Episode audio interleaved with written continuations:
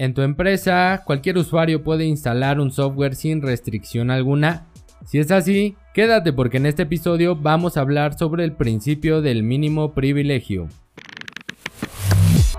Mi nombre es José Luis Cruz Bringa y te doy la bienvenida a este podcast de ciberseguridad, donde explicamos de forma sencilla cómo proteger tu negocio.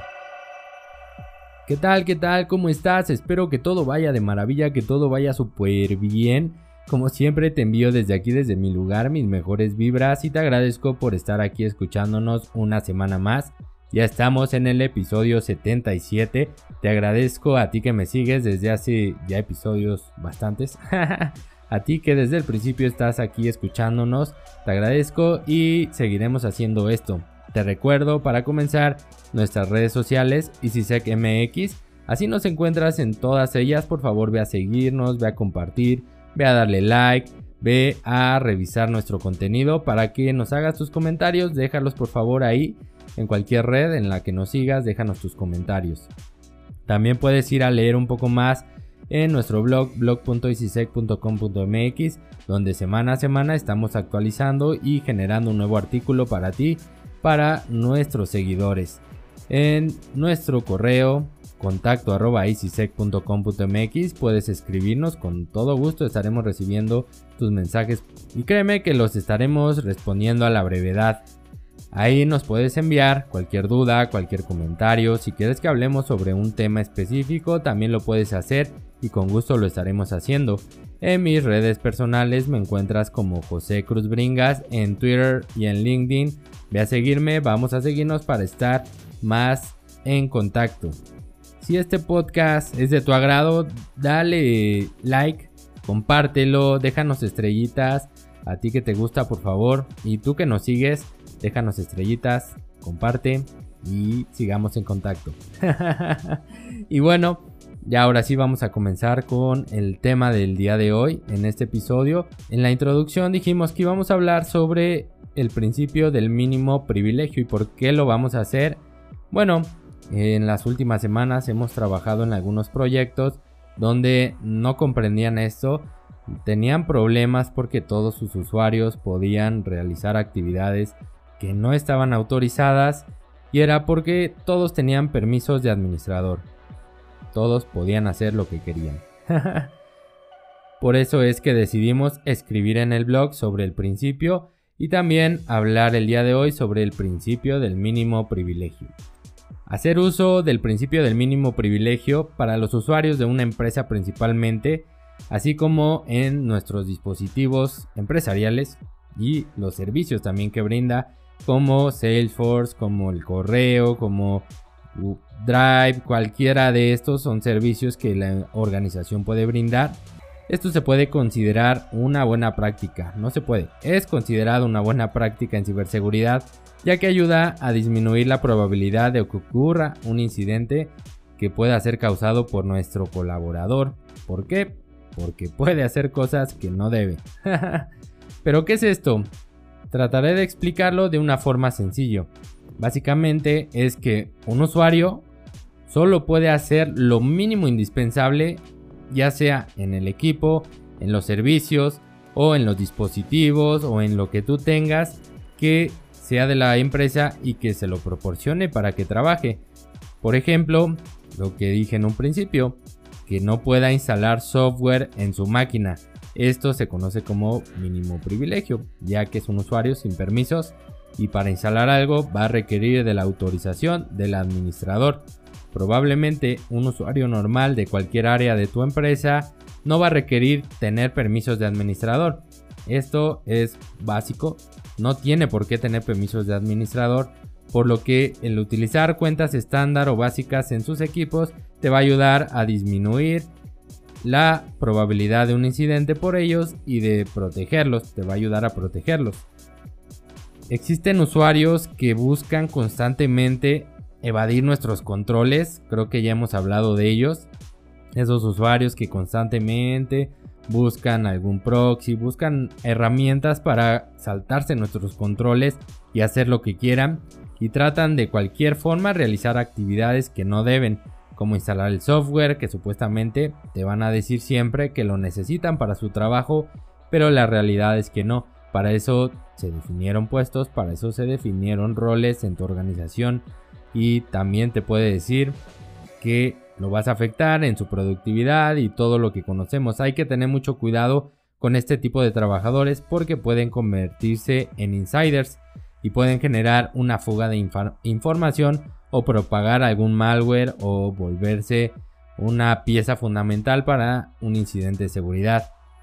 Hay que protegerse de ellos. No en todos los casos sus acciones son maliciosas, realmente muchos son descuidados, suelen ser negligentes, ignoran las políticas de seguridad de nuestra empresa y bueno, tratan de mejorar su productividad o realizar su trabajo de forma más rápida con aplicaciones que pues les dice algún amigo, les dice el primo, les dice alguna persona que no sabe, instálate esto, con esto vas a realizar más rápido tu actividad y resulta que es un malware hay que tener mucho cuidado con ellos. En cualquier caso, ya sean accidentales, intencionales o negligentes, estas acciones pueden provocar daños principalmente financieros a la empresa y de reputación, como ya lo sabemos y hemos hablado en otros episodios. Es importante que el principio, el principio del el mínimo privilegio se aplique también en tus archivos o en tus datos donde tienes almacenada tu información. ¿Por qué? Porque también te va a ayudar a disminuir la probabilidad de que alguien se robe información, de que un malware se propague, de que haya infecciones y todo eso que ya sabemos en las historias de terror. si no revisas o no aplicas este tipo de principios, si no te aseguras de que los usuarios que no lo requieran no tengas permisos, estás poniendo en riesgo los datos, estás poniendo en riesgo a la organización principalmente y podrías generar un gran problema.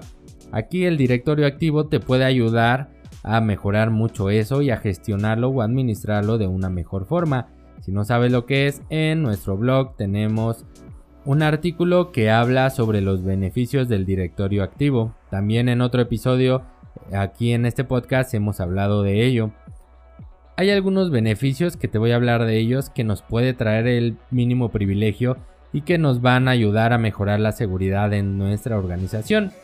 Algunos de ellos son la reducción de la superficie de ataque, que es básicamente cerrarle puertas a un atacante y solo dejar el mínimo de puertas abiertas que se requieren ya que si un atacante llega a obtener las credenciales de acceso de un usuario, puede ingresar a nuestro sistema sin ser detectado y si las credenciales que robó no cuentan con el mínimo privilegio, puede hacer muchísimas cosas y más si es un usuario administrador.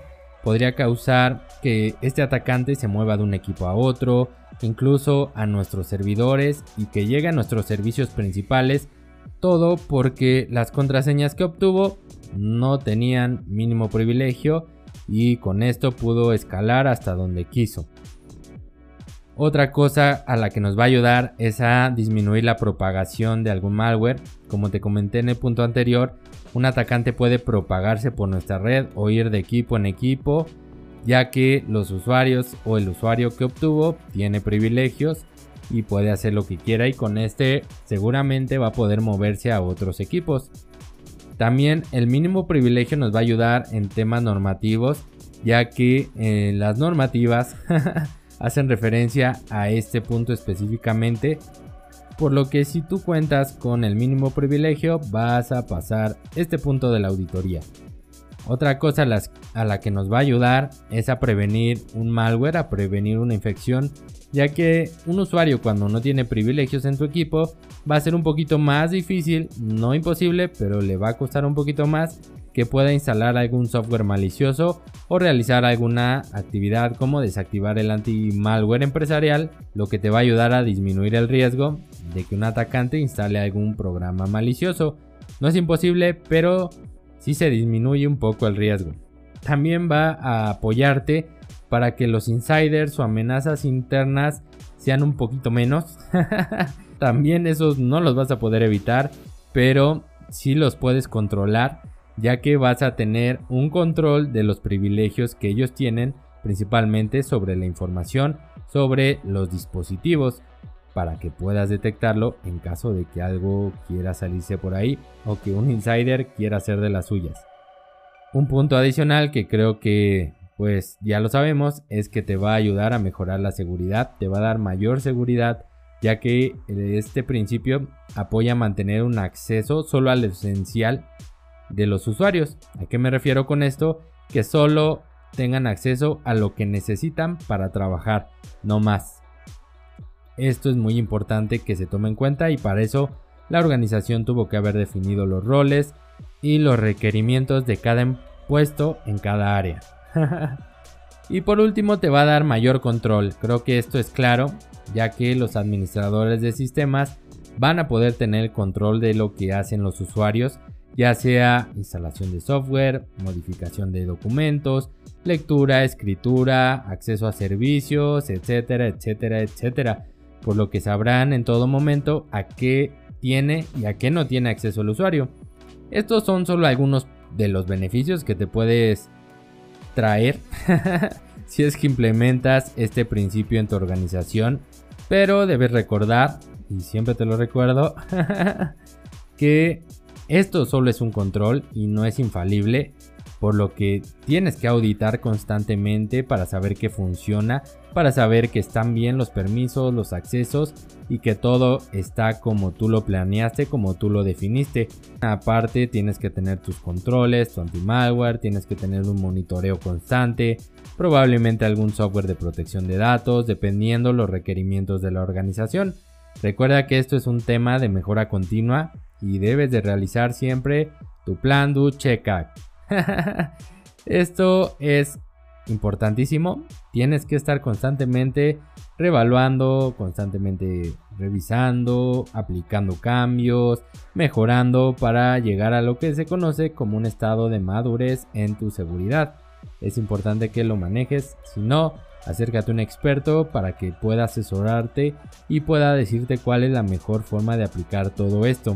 Hay software que te vaya a ayudar auditar todo el tema de los privilegios, pero bueno, aquí no todas las organizaciones pueden adquirirlo, estoy de acuerdo con eso. Si tú eres una pequeña empresa, puedes auditarlos de forma manual, creo que sería de bastante ayuda que lo hicieras, que comenzaras. Si no tienes este principio aplicado en tu empresa, también tendrías que empezar a hacerlo. Hay que definir los puestos, hay que definir a qué debe de tener acceso cada usuario, cada área, cada puesto de trabajo, para que con eso podamos ahora sí generar nuestra política de accesos, de privilegios y saber quién sí, quién no, quién de plano ya no. bueno, como ustedes lo quieran definir. Y con eso eh, estamos llegando al final de este episodio. Como siempre te recuerdo nuevamente nuestras redes sociales MX nos encuentras así en todas ellas, en nuestro correo contacto en nuestro blog blog.icisec.com.mx, mis redes personales José Cruz Bringas, Twitter y LinkedIn, ahí me encuentras. Y ya son todas. Déjale estrellitas a este podcast, califícalo dependiendo la plataforma en la que nos escuches, suscríbete y te recuerdo que la siguiente semana tenemos una nueva cita para hablar sobre ciberseguridad. Espero que sea o haya sido un día de éxito. Nos vemos la próxima.